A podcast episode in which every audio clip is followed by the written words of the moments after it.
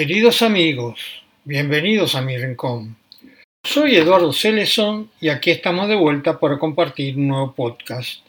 Hoy haremos una conexión entre Kiryat Moskin, Israel y Villa General Belgrano, Córdoba, Argentina. Y conversaremos con Gustavo Roberts, profesor de historia, licenciado en educación, docente de educación media, terciaria y universitaria, titular de las cátedras de antropología filosófica y sociología e historia, y escritor, y vamos a charlar sobre sus libros. Gustavo Roberts, bienvenido a mi rincón. Gracias por visitarnos en este espacio. Hola, ¿cómo estás, Eduardo? Gracias a vos por invitarme. Siempre tan amable y considerado. Siempre es un gusto charlar contigo. Gustavo, sé que has escrito una diversidad de libros sobre distintas temáticas, pero me gustaría, si estás de acuerdo, que nos centremos en tus libros de cuentos. Gustavo, en las distintas actividades que has desarrollado, has volcado tu vivencia en forma de cuentos. ¿Cuántos libros de cuentos tenés publicados? Yo tengo cinco libros de cuentos publicados. En total son más o menos unos 100 cuentos aproximadamente que tengo publicados. Tengo otros cuentos inéditos también, ¿no? Interesante. Tú has participado en la Guerra de las Malvinas. De la vivencia que tuviste has escrito un libro titulado Cuentos de Malvinas y otras guerras. ¿Nos podés comentar cómo vio la luz este libro? ¿Y nos podés contar alguno de los cuentos que aparecen en el mismo?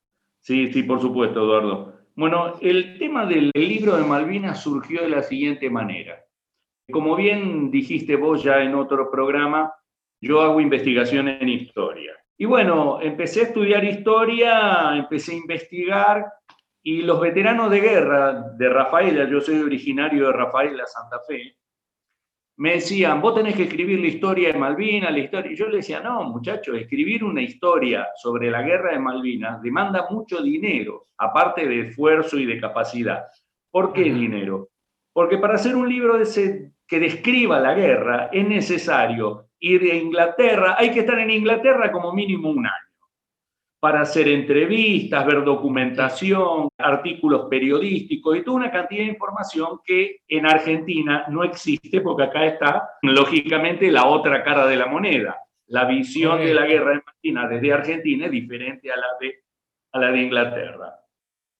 Pasaron los años y me decían, no, vos tenés que escribir entonces tus memorias y yo en la guerra fui un jefe de sección, tenía 30 hombres bajo mi mando, estuve en el frente todo el tiempo, pero lo que podía contar era un anecdotario, nada más, de, lo que me ocurrió a mí, lo que vi. Si no tiene valor informativo, tiene más valor anecdótico.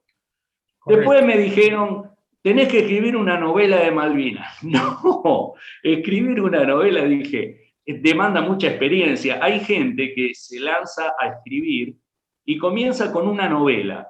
Y yo siempre digo, escribir una novela es como escribir una sinfonía.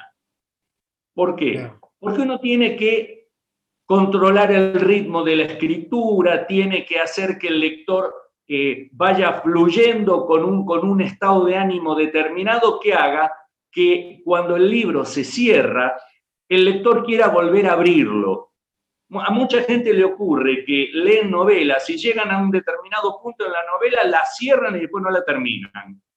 Eso pasa porque el, el, escritor tiene que saber, como en cualquier obra artística, como pasa por ejemplo en una sinfonía, tiene que hacer que el receptor de su trabajo se quede con ganas de más. No sé si, si soy sí, por supuesto, sí, claro. Lo que demanda mucha experiencia escribiendo. Yo siempre digo, hay que haber corrido mucha tinta antes de escribir una novela. Correcto. Y después, eh, bueno, con el tiempo quedó flotando el tema y un día leí una frase de Cortázar, de Julio Cortázar, que Cortázar era un gran aficionado al box. Y él decía, la novela gana por puntos, el cuento tiene que ganar por nocaut. Y yo dije, pucha, digo, yo tengo un montón de anécdotas que se podrían, no solamente mías, mías, de otros compañeros, de, cosas que ocurrieron en la guerra, que se podrían hacer cuentos. Y me senté una noche y escribí un cuento, el primer cuento que escribí, que es el que voy a leer esta noche. se llama mm, El chocolate. Es una anécdota que ocurrió no en mi compañía, en la otra compañía de mi batallón. Yo estaba en la compañía Mar, esto ocurrió en la compañía Nácar. Que cuenta un hecho real, que lógicamente yo lo ficcioné. Le agregué detalles, toda una serie de cosas, creé los personajes. Y yo siempre digo que escribir ese cuento fue como si tomara la punta de la lana de una madeja y empezar a tirar y tirar y tirar y tirar. Me empezaron a aparecer recuerdos que yo hacía 30 años que creía que tenía olvidados. Y me empezó a hacer, mm, me sirvió en cierta forma de catarsis. Yo siempre digo que cuando escribí este libro, había veces que yo escribía, tenía que parar de escribir para secarme las lágrimas. Entiendo. Porque no veía la pantalla de la computadora. Pero bueno, es un cuento que gusta. Uno, a veces el, escritor pasa como con, con, determinadas cosas, ¿no? Uno cree que lo que le gusta a uno le gusta a los demás. Y, y, a mí hay cuentos de este libro y de otros libros que me gustan más que este, pero curiosamente a los lectores les gusta mucho este cuento. Se llama El chocolate. Si querés, te, te lo leo ya. Por favor, por favor. Bien. El chocolate. Puede decirse que el BIM 5, por estar asentado en Río Grande, Tierra del Fuego, fue la unidad argentina mejor preparada para combatir en territorios australes como Malvinas.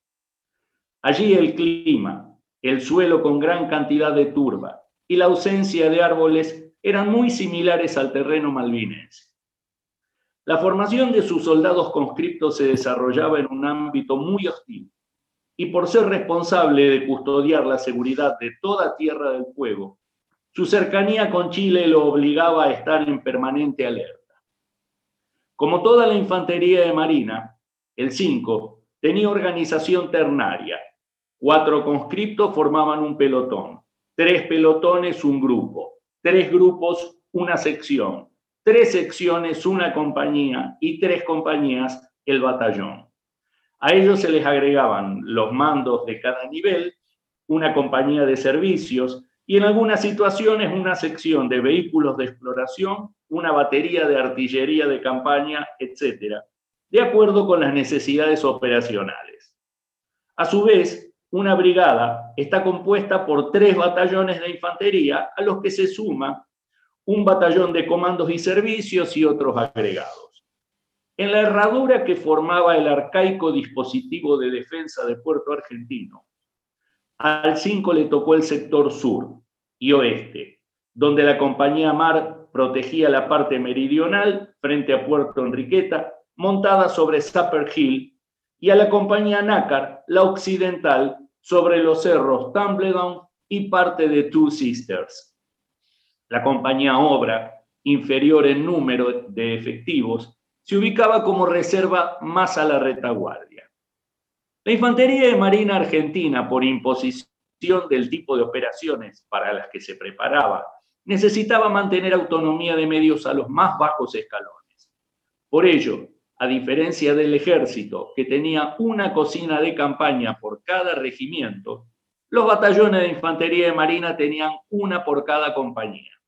En pocas palabras, el ejército tenía una cocina cada 500 hombres aproximadamente y la infantería de marina una cada 200. Esa característica, aunque parezca mentira, significó un inconveniente para la inteligencia británica al intentar determinar cuántos hombres defendían el sur y el oeste de Puerto Argentino. Los satélites americanos fotografiaban con imágenes muy nítidas y sensores térmicos toda la superficie del batallón y al facilitarle las imágenes a sus aliados de la OTAN, el único dato que los ingleses podían deducir era que en ese sector había cuatro cocinas. ¿Qué significaba eso? No podía ser que en el dispositivo de defensa dispuesto por los mandos del Teatro de Operaciones del Atlántico Sur, tan elemental, estático y obsoleto, no pudieran determinar cuántos efectivos había en un sector tan grande. ¿Era un regimiento o una brigada? Tamaña duda no se podía admitir. Atacar un escenario sin saber la magnitud de las fuerzas enemigas era inadmisible para cualquier mando militar. El camino a Puerto Darwin bordeaba todo el frente de la compañía Mar, pasando a escasos 100 metros de sus posiciones más avanzadas.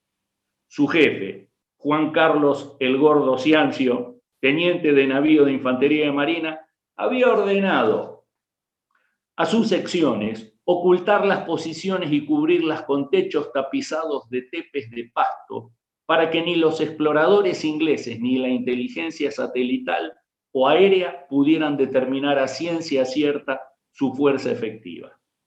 El sector asignado a la segunda sección tenía dos cuevas en, su área.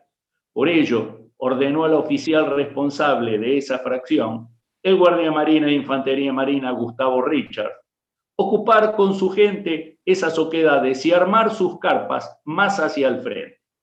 De esa manera, los británicos malgastarían municiones de artillería disparando a un vivac inexistente. Elemental, pero efectiva maniobra de contrainteligencia. Los mandos británicos, embarcados en una flota enorme, con unidades listas para iniciar su desembarco, estaban desconcertados porque no tenían ese dato vital. El malestar reinaba en las reuniones de Estado Mayor. Julian Dixon, brigadier del cuerpo de Royal Marines, responsable directo de la fuerza que tenía que llevar adelante el desembarco, era el más preocupado. En su momento, increpó al jefe de los comandos del SBS, Special Boat Service, por esa falencia. Era imposible seguir en esa situación.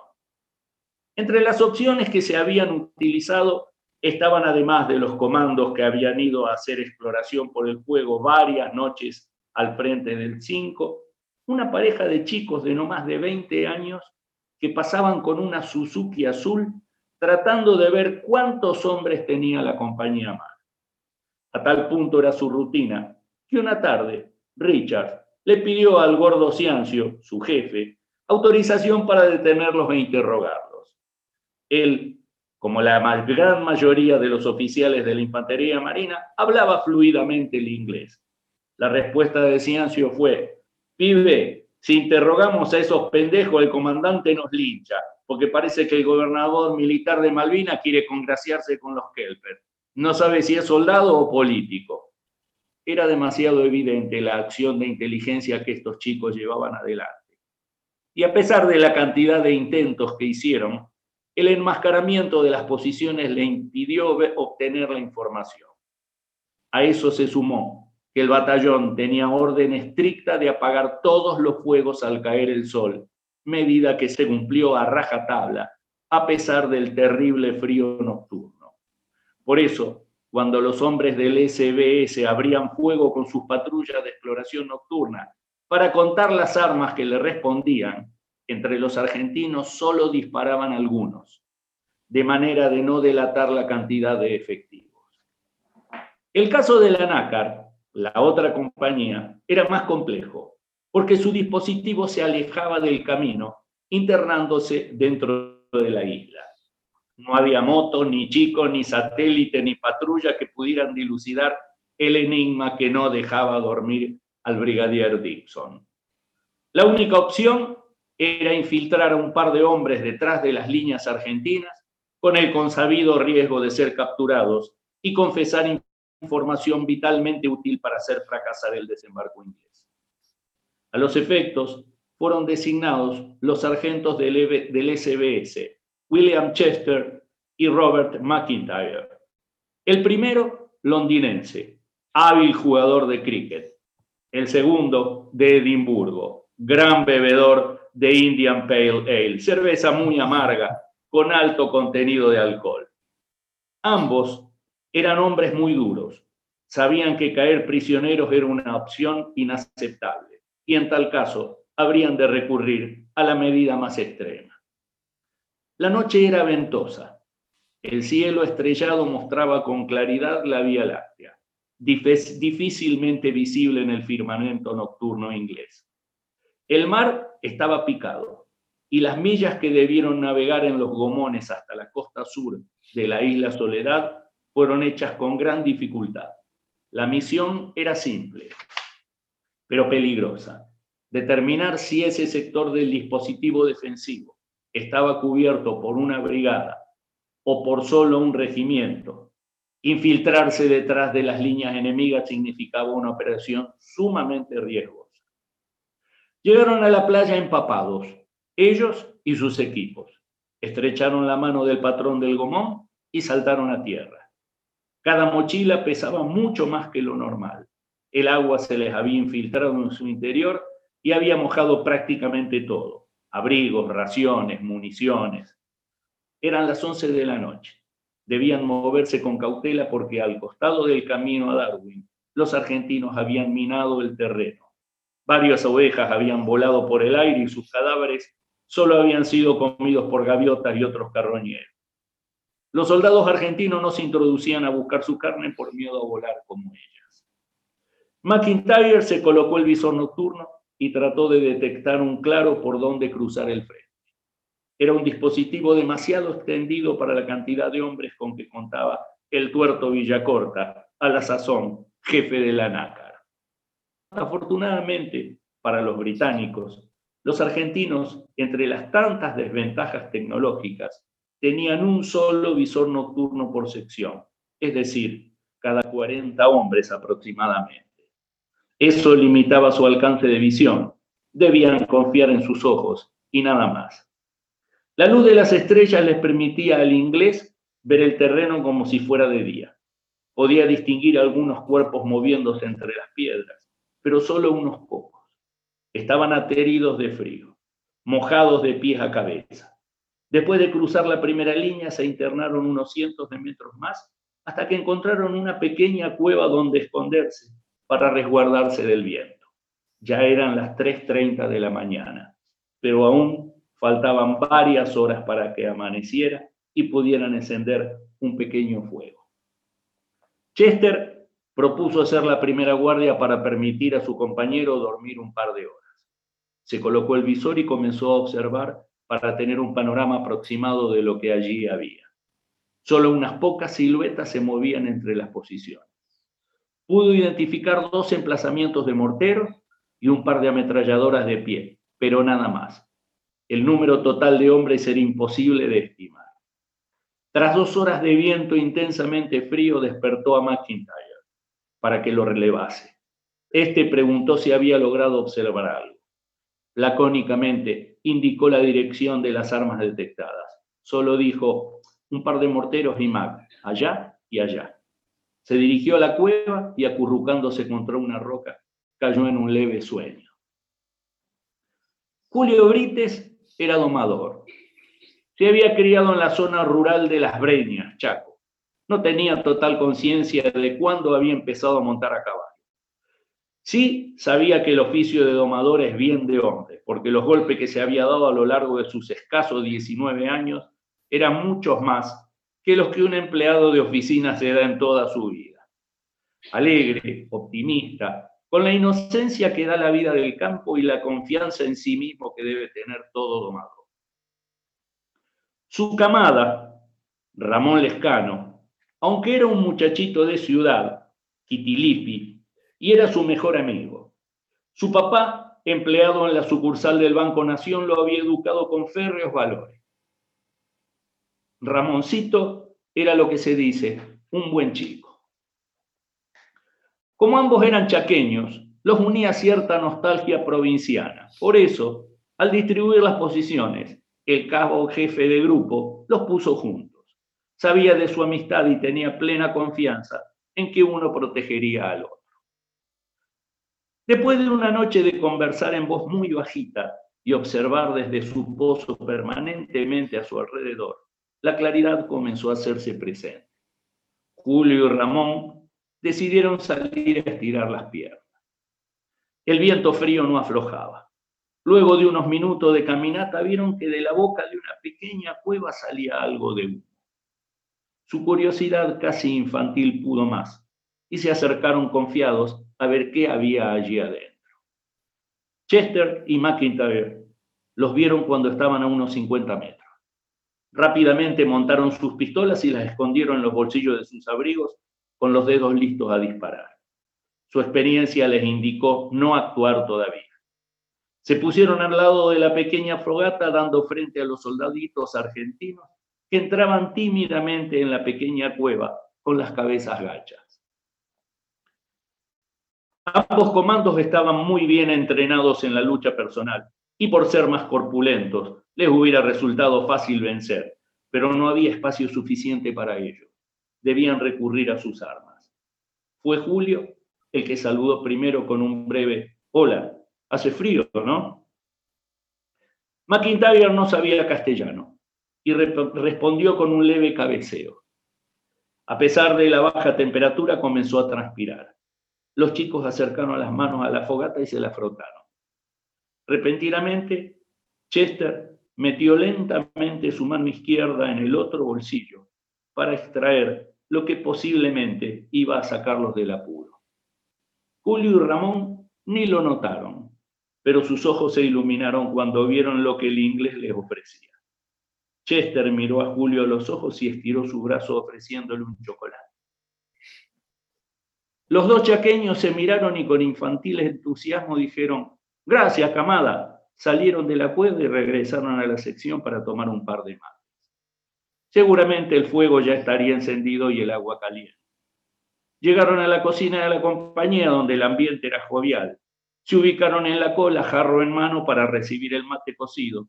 Y una vez servido, caminaron hacia una piedra y se sentaron. Mientras esperaban que se enfriaran un poco, porque los jarros de aluminio quemaban los labios, compartían en animada conversación el chocolate. El cabo segundo de Infantería de Marina, Joaquín Cornales, era un cordobés astuto. Vio a los chaqueñitos charlar algo alborotados y se acercó. Escuchó que hablaban de otros soldados y preguntó, ¿qué están charlando ustedes? Nada, cabo segundo, que esta mañana vimos unos soldados con unas parcas de linda. ¿Cómo linda? replicó el cordobés. Sí, enmascaradas, viera qué lindas eran las tenían dos soldados que estaban a unos 300 metros aquí en un con un jueguito en una cueva. No sabemos si eran del ejército o qué. Parcas enmascaradas. Ningún argentino tiene parcas enmascaradas de ese color. ¿Y ustedes hablaron con ellos? No, no dijeron nada. Eso sí, nos regalaron un chocolate, pero ya lo comimos. Acá está el papel. Cornales lo tomó y se le crisparon los pelos chuzos de la nuca. Cuando leyó Cadbury, gritó, boludos, son ingleses, ¿dónde están? Allá, dijeron asustados. Rápidamente, Cornales avisó al tuerto y formó una patrulla para capturar a los infiltrados. Avanzaron con cautela los doce hombres designados, pero solo encontraron las brasas, aún humeantes. Chester y McIntyre se habían retirado. Esa noche embarcaron nuevamente el bote de goma que los había traído y lograron regresar con cierta información. El chocolate había salvado cuatro vidas. Muy, muy lindo, la verdad. Muy, muy bonito. Es una historia real. La verdad que muy interesante. Muy interesante porque a medida que vas contando es como si estuviéramos viviendo eso allí.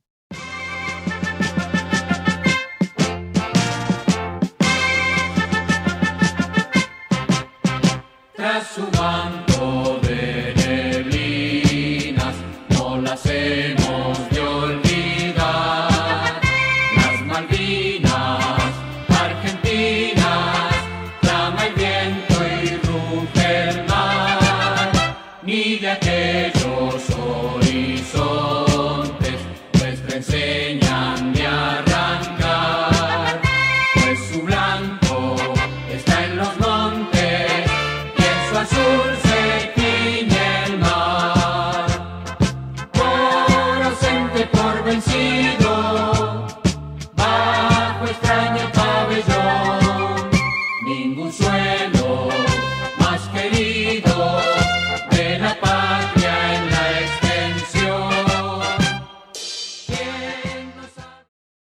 entendido de que tu vivencia como docente has escrito un libro titulado Cuentos de Tizi y Pizarrón. ¿Cómo fue el desarrollo de los mismos?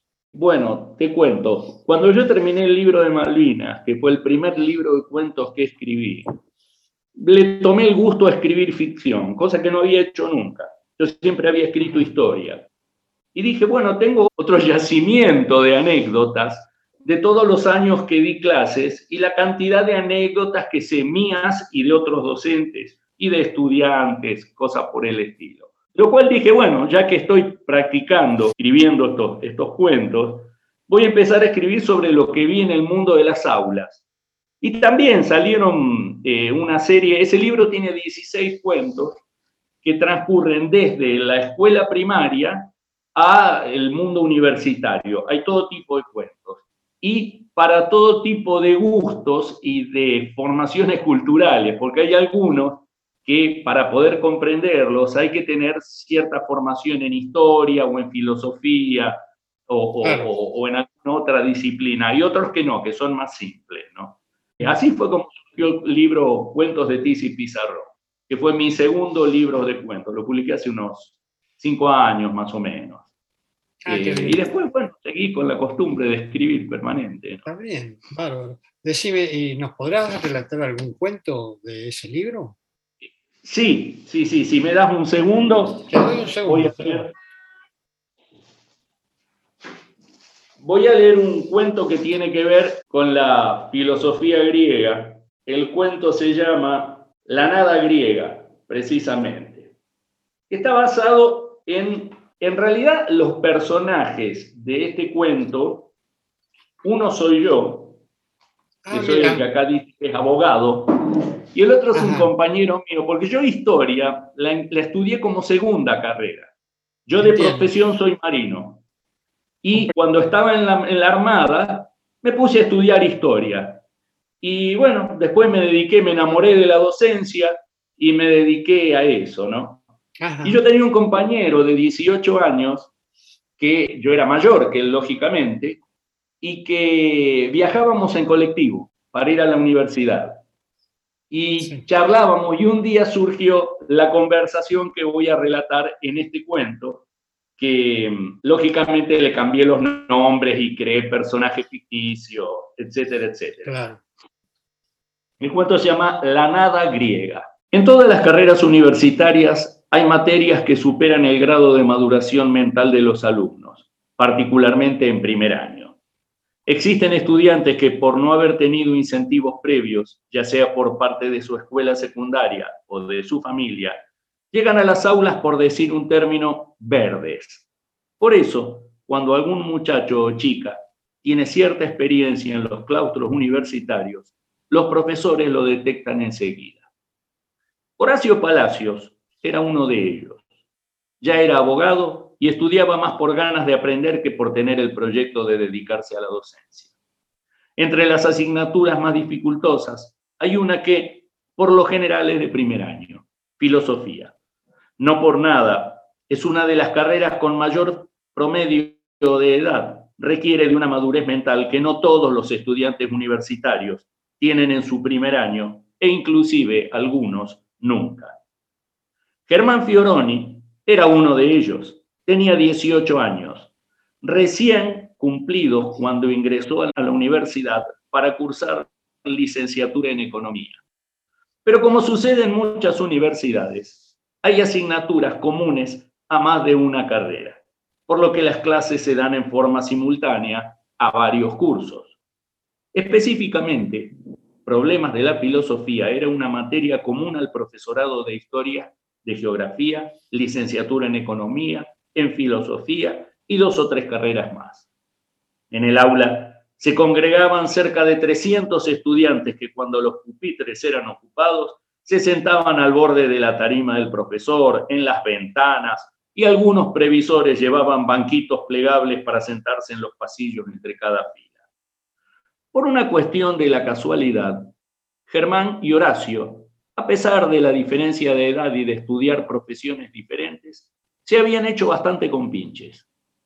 Había una especie de convenio entre ambos. Horacio, como abogado, podía aportar al muchacho su experiencia y conocimiento de la asignatura. Germán tenía tiempo y podía agenciarse los apuntes necesarios para llevar la materia al día, cosa que al abogado se le complicaba porque fuera del horario de clase de la universidad atendía su estudio jurídico. Por lo tanto, había una relación de conveniencia mutua. Se sentaban a una mesa del bar universitario los días miércoles a la salida de la clase de filosofía para que Germán entregara los apuntes y Horacio le evacuase las dudas que le surgiesen a su compañero. Todos los estudiantes secundarios dicen la vieja de química, el viejo de historia, la vieja de matemática, cuando a veces esos viejos no superan los 27 o 28 años. Por eso, como Horacio tenía 30 años, para Germán era prácticamente un viejo. En el caso de esta profesora, era una vieja, literalmente hablando. Era doctora en filosofía, con varios libros escritos y un prestigio que excedía con creces los límites nacionales. La doctora Luisa de Bernet, bajita, entrada en kilos, con una melenita corta blanca en canas, con unas cuantas arrugas, muy modosa y con una voz muy suave pero con una firmeza de carácter que parecía más un luchador de sumo que una dulce y frágil viejecita. Entraba caminando despacito al aula, abriéndose paso entre los estudiantes. Se sentaba ante el escritorio de donde no se levantaba hasta terminar la clase y hablaba en volumen muy bajo. Por lo que en el salón reinaba un silencio total. Los estudiantes más pudientes ponían decenas de grabadores sobre el escritorio. El resto tomaba apuntes y los más alejados ponían sus manos detrás de sus orejas haciendo pantalla para escuchar mejor lo que decía, porque lo que la vieja Bernet comentaba en clase seguro iba a los exámenes. Tenía contra su voluntad la misión de ser una de los docentes filtro. Es decir, cuando la matrícula de primer año era demasiado excesiva, el rector la llamaba y le decía, doctora, necesitamos que para julio haya 200 alumnos de primer año menos. Cumpliendo fielmente con los mandos naturales, doña Luisa hacía exámenes que dejaba en el tendal de estudiantes para recursar la materia que, como dijimos, era como una más de media docena de carreras. Cuando se sentaban en el bar, Germán le hacía a Horacio preguntas como esta. Che, Doc, eso de que Diógenes le pegó una relajada a Alejandro Magno cuando le dijo lo del sol, ¿cómo fue? No, Germán, a mí también me lo enseñaron mal en la secundaria. El profe que yo tenía aparentaba ser un genio, pero con los años y al entrar en la facu me di cuenta de que no sabía lo que creíamos los estudiantes. La cosa fue más o menos así. Estaba Diógenes recostado al sol y el emperador se acercó diciéndole que él era Alejandro el Grande. El filósofo que era lo que hoy diríamos un lingera, le contestó que él era Diógenes el perro. En realidad le decían el perro, por eso la escuela de Diógenes se llamaba de los cínicos, quinos en griego, es perro. Alejandro le preguntó qué podía ofrecerle, ya que sabía de su inteligencia, para que Diógenes se pusiera a su servicio como consejero. El filósofo le dijo que lo único que él podía hacer era correrse y dejar que el sol diera sobre él. Pero no lo dijo con intención de relajarlo, Germán. ¿Te imaginas que si le faltaba el respeto al emperador, la cabeza de Diógenes iba a rodar antes de que él terminara la frase? Lo que Diógenes quiso decir fue que Alejandro era tan inteligente que él no podía enseñarle nada. En pocas palabras, le dijo, pibe, vos me haces sombra a mí, ¿Qué puedo enseñar yo? Pensá que Alejandro era un pendejo y ya dominaba toda Grecia. En otra oportunidad, cuando en la clase vieron a Descartes, el muchacho le preguntó a su compañero con algo de inocencia, Doc, ¿cómo es eso de que pienso luego existo? Dejate quería decir que primero pensaba y después existía. No, Germán, eso es una mala traducción, nada más. Las obras filosóficas en esa época se escribían todas en latín y él escribió cogito ergo sum, que puede entenderse con, de dos formas. Pienso, luego existo, o pienso, por lo tanto, o entonces existo. Algún boludo la tradujo mal y se difundió así. Pero acordate de que Renato Descartes fue el primer filósofo que escribió su obra en un idioma vernáculo, es decir, el que hablaba su gente, el francés. Por eso cuando pronunció esa frase en francés, dijo, je pense, donc j'existe. Eso quiere decir, yo pienso, por lo tanto, existo. Él empezó su método dudando de todo, hasta de su propia existencia. Entonces se preguntó si existía. De ahí salió la famosa frase, pienso, por lo tanto, existo. No, luego existo. Pero entre las muchas charlas que tuvieron, la más trascendente de todas para Germán fue una que le salvó el pellejo en el final. La doctora Bernet había explicado la docta ignorancia de Sócrates, citando la expresión también mal interpretada, solo sé que no sé nada. La profesora dijo, sería tonto pensar que Sócrates tuviera la falsa modestia de decir que no sabía nada. Él era consciente de la vastedad de su conocimiento y el rol que le tocaba en la sociedad como crítico y como pedagogo. En realidad, la expresión nada no tenía para los griegos el mismo significado que para nosotros. Para ellos, la nada, como nosotros la entendemos, era inconcebible, pues no podía existir. Cierren los ojos e intenten pensar en nada, dijo desafiando a los cientos de alumnos. Luego de un minuto preguntó si alguien había logrado hacerlo a lo que algunos levantaron la mano diciendo que lo habían conseguido. La profesora les preguntó a cada uno qué vio mientras cerraba los, cerraba los ojos y pensaba en nada. Unos dijeron todo negro, otros algo transparente, otros el espacio. Ella les dijo entonces que lo sucedido no era que habían logrado pensar en nada. Algunos habían pensado en algo negro, otros en transparencia, y otros en el espacio. Explico también que el concepto que nosotros tenemos de nada es algo surgido de la tradición judeocristiana, pues la Biblia sostiene en el Génesis que la creación del universo, utilizando el término ex nihilo, proviene de la inexistencia. Pero los griegos ni siquiera la concebían, por eso no tenían número cero. ¿Cómo podían representar numéricamente un concepto inexistente? Para la lógica griega, no tenía sentido. Por eso los introductores en Occidente del cero en el álgebra fueron los musulmanes. Su teología de raigambre bíblica concebía el concepto de nada como lo vemos hoy, cosa que aceptamos como un misterio filosófico, diría Santo Tomás. Ante la pregunta de una alumna de qué representaba el término nada para los griegos, la profesora explicó, para ellos la nada era algo relativo, Podría ser este edificio, un pupitre, uno mismo, si lo relacionamos con el universo.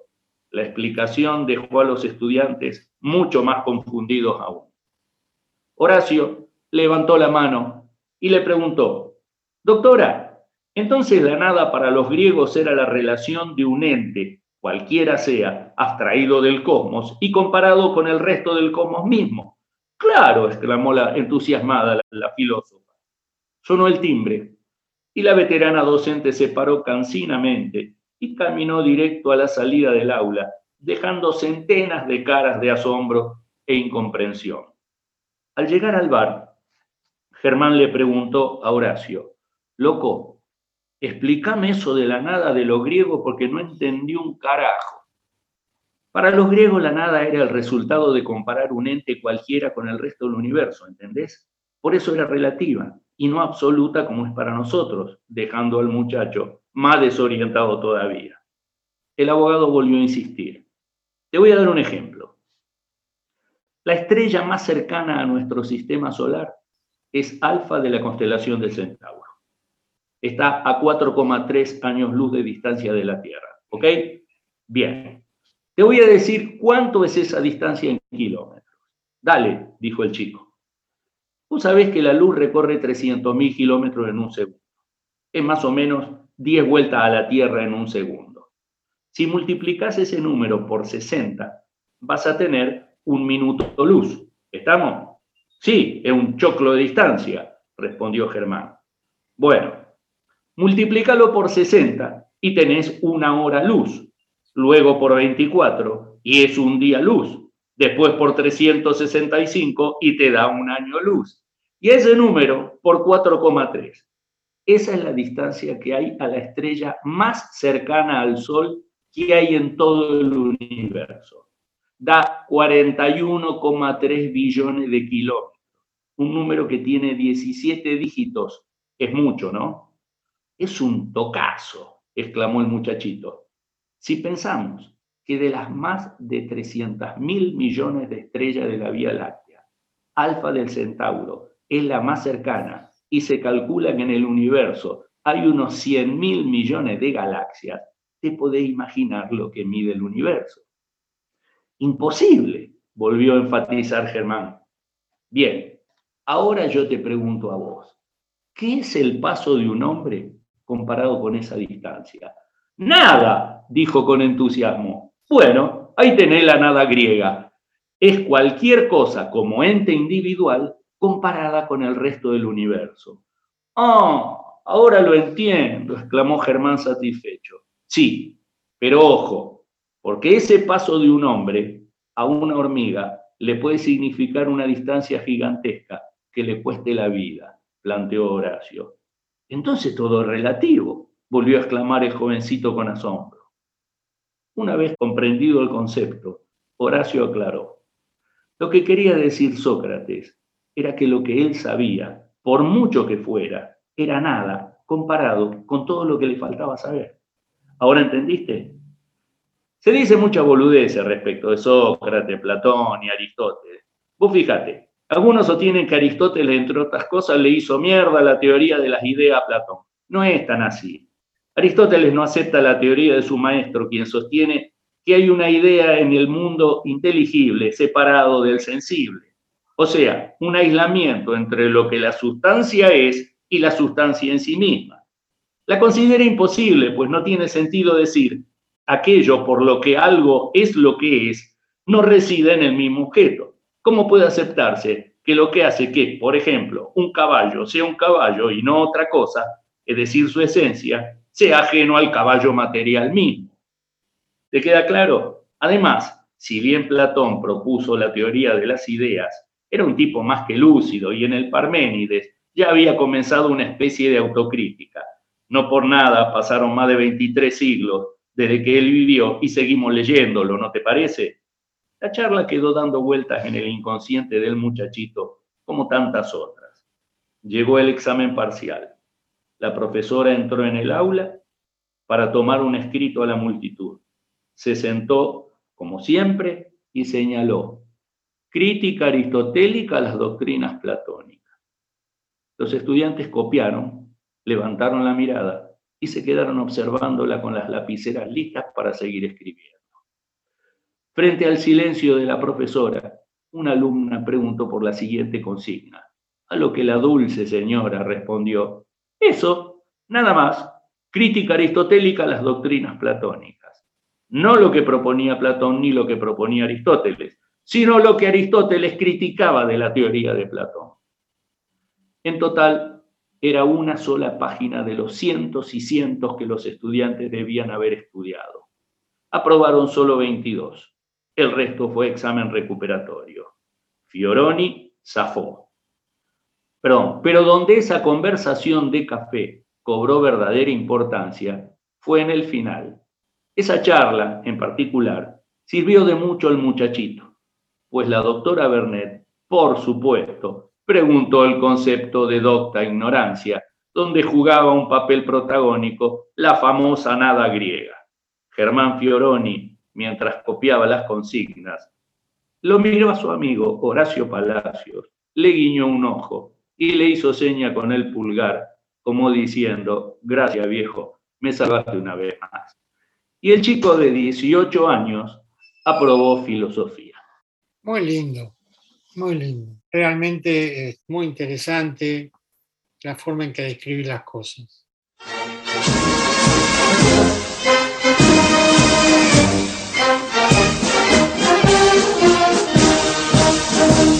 Entonemos un himno de gloria, cual se canta una marcha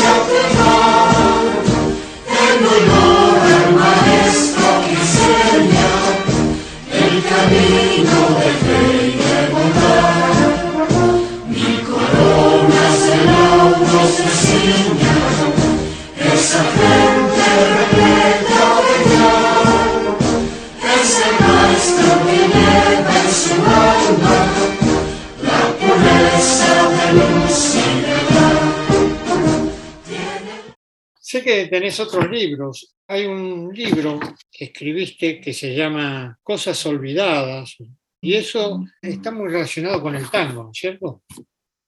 Sí, efectivamente. Ese libro en realidad fue un- una especie de ejercicio que hice para llegar a, escribir una novela. La idea era escribir cuentos largos, porque hay casos de cuentos en la literatura que quedan a mitad de camino entre el cuento y la novela. Un caso muy famoso es El hombre que quiso reinar de Rudyard Kipling, que tiene creo que Sí. nada más que 44 páginas. Sin embargo, tiene formato de novela. Es más, se han hecho películas, se hizo una película con Sí, ese señor. cuento de Rudyard Kipling, o esa novela de Rudyard Kipling. En el caso mío, hice ocho cuentos que se desarrollan en, directa o indirectamente en el ámbito del tango. Pero esos cuentos, ninguno tiene menos de 25 páginas. Eh, hay cuentos de 40 páginas, son ocho en total y están en cierta forma relacionados entre sí. Tienen una unidad propia, es como los, como los episodios de la televisión. Sí, Uno sí. puede mirar un solo episodio y lo comprende, y hay toda una serie de elementos que sirven de hilo conductor que une todos los episodios. Con este libro hice ese ejercicio y es más que todo, como digo, ir tomándole la mano al timing de la novela. Con lo cual, que, que voy a escribir una novela, la idea es escribir una novela el año que viene cuando termine de publicar un libro que estoy trabajando ahora. Y la crítica, cuando publiqué este libro, precisamente lo que dijo fue eso, que no son cuentos, son novelas cortas. Eh, el libro comienza por 1895 y termina aproximadamente en el año 2001 y van recorriendo distintos ámbitos de la Argentina a lo largo de todo el siglo XX. Así fue como salió Cosas Olvidadas. Qué interesante. Tenés otro libro que lleva por título Agonía de la Cultura. ¿Qué me Sí, ese es el último libro de historia que escribí. Te cuento que da para un programa entero ese, ese libro, porque es un- una investigación de más de 15 años, que Ah. comenzó con un descubrimiento arqueológico accidental, que lo publiqué, ese descubrimiento, el informe de ese descubrimiento lo publiqué allá por el año 94, 95, no recuerdo exactamente, hace más de, de- de 20 años. Y luego seguí el tema porque casualmente encontramos en el medio de la provincia de Santa Fe un yacimiento arqueológico de culturas de los Andes. Eh, los que conocen el mapa de Argentina van a ver que Santa Fe queda en el litoral, en el litoral fluvial, y los Andes están en el oeste totalmente de la Argentina, de culturas del noroeste, la cultura de tipo calchaquíes. Bueno, los rastreé hacia adelante y hacia atrás porque mm, ese grupo cultural que estuvo en Santa Fe, que, que fueron quienes dejaron los restos que encontramos, después tuvo un papel bastante protagónico en la formación de dos ciudades, dos ciudades importantes de la Argentina. Una es Rosario y la otra es Quilmes. Pero ya te digo, Eduardo, da para hablar mucho ese libro. Bueno, en todo caso, Claro. eh, en algún otro momento, si querés, nos volvemos a juntar y, charlamos de ese libro en particular. Cuando vos quieras, cuando vos quieras. Y bueno, ¿y qué nos podés contar sobre cuentos de los cinco elementos? Eh, Cuento de los cinco elementos es un- una especie de miscelánea de cuentos que fui escribiendo suelto, porque si la, gente mira mi producción bibliográfica, van a ver que todos mis libros tienen una temática determinada. El de Malvinas es sobre la guerra, el de cuento de Tizi Pizarrón sobre la educación, Cosas Olvidadas es un cuento que gira alrededor del tango. Tengo otro libro que, hay- que se llama eh, De amores paridos y malparidos, que son cuentos de amor.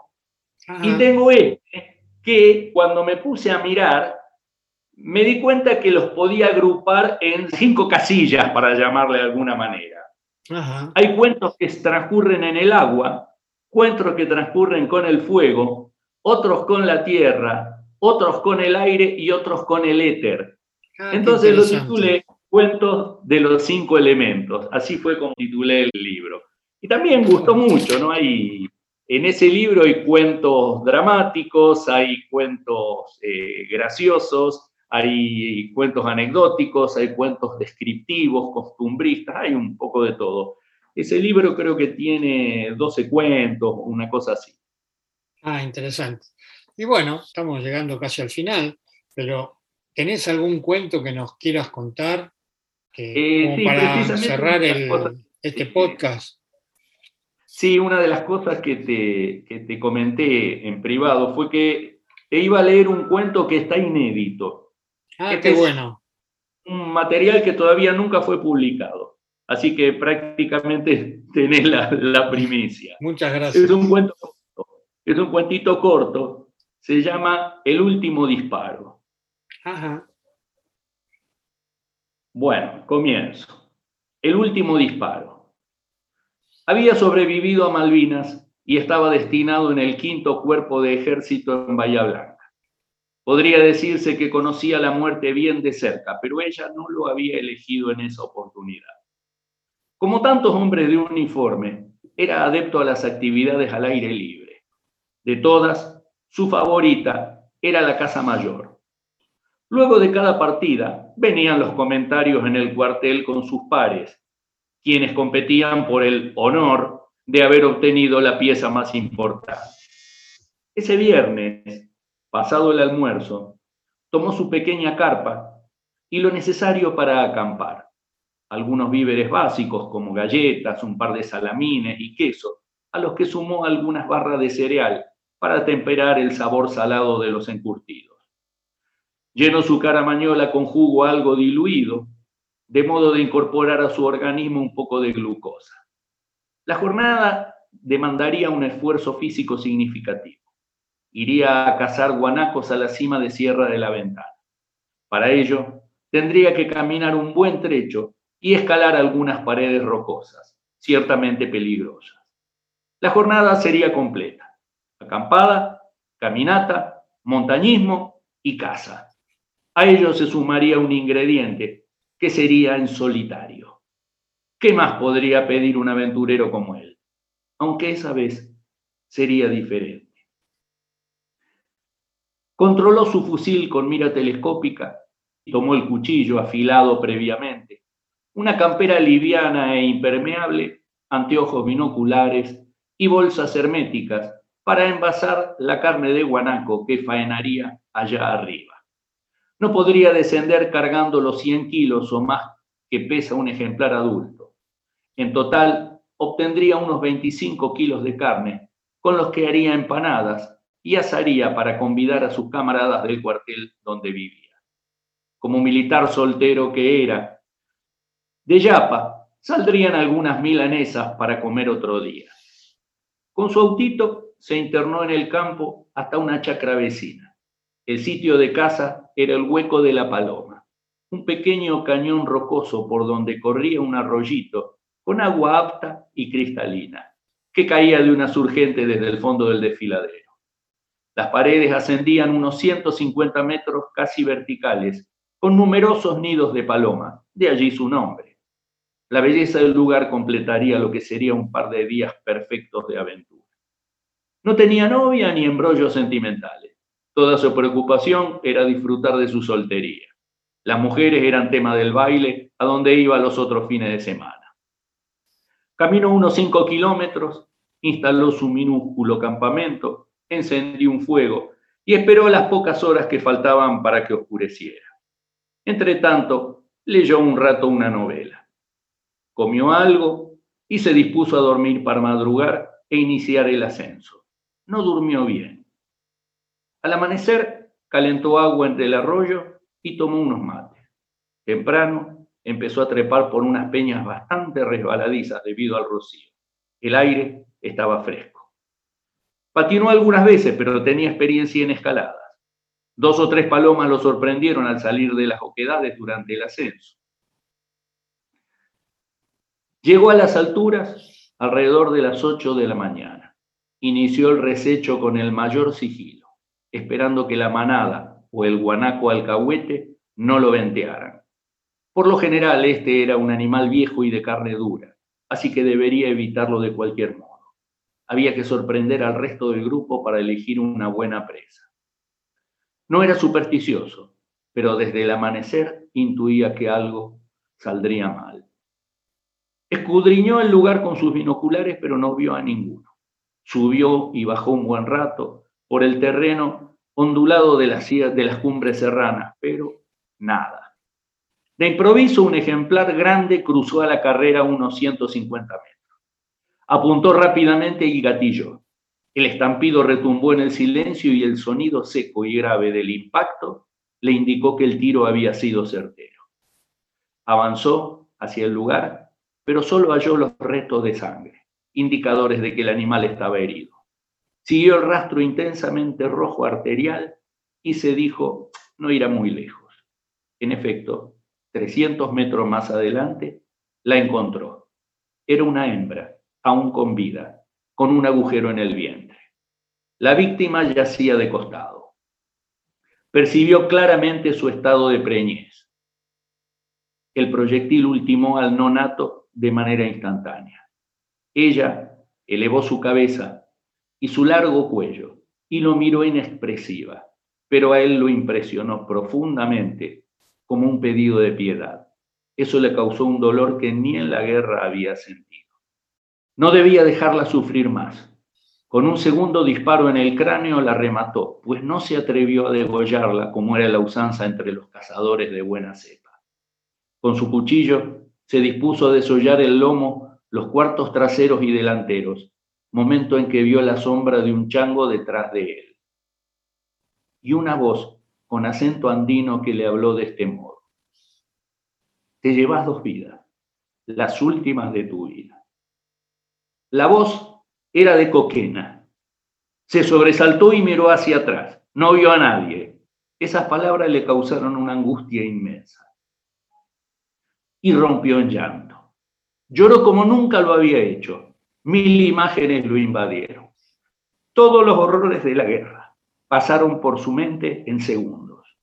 Triste, terminó la faena por respeto a su presa, a quien pidió perdón cargó la carne en su mochila y descendió al campamento, que levantó con celeridad.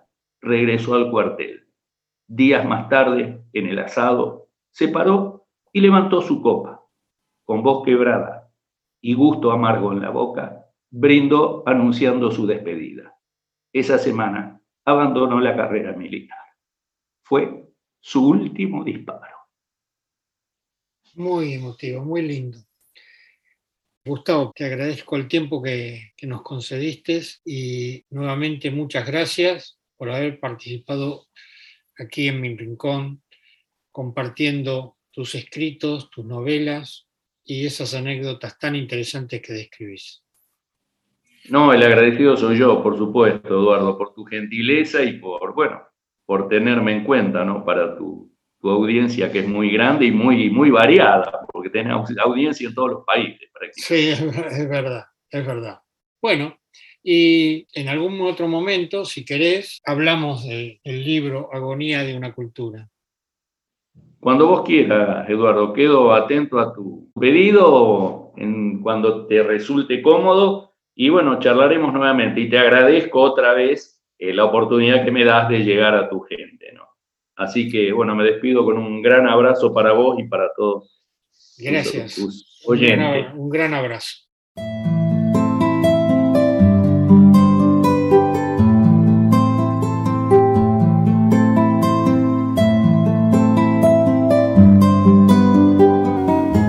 Hemos llegado al final de este podcast. Espero les haya gustado. Si quieren hacerme algún comentario, escríbanme a cursoescueladevida.com. Los espero para compartir juntos un nuevo podcast.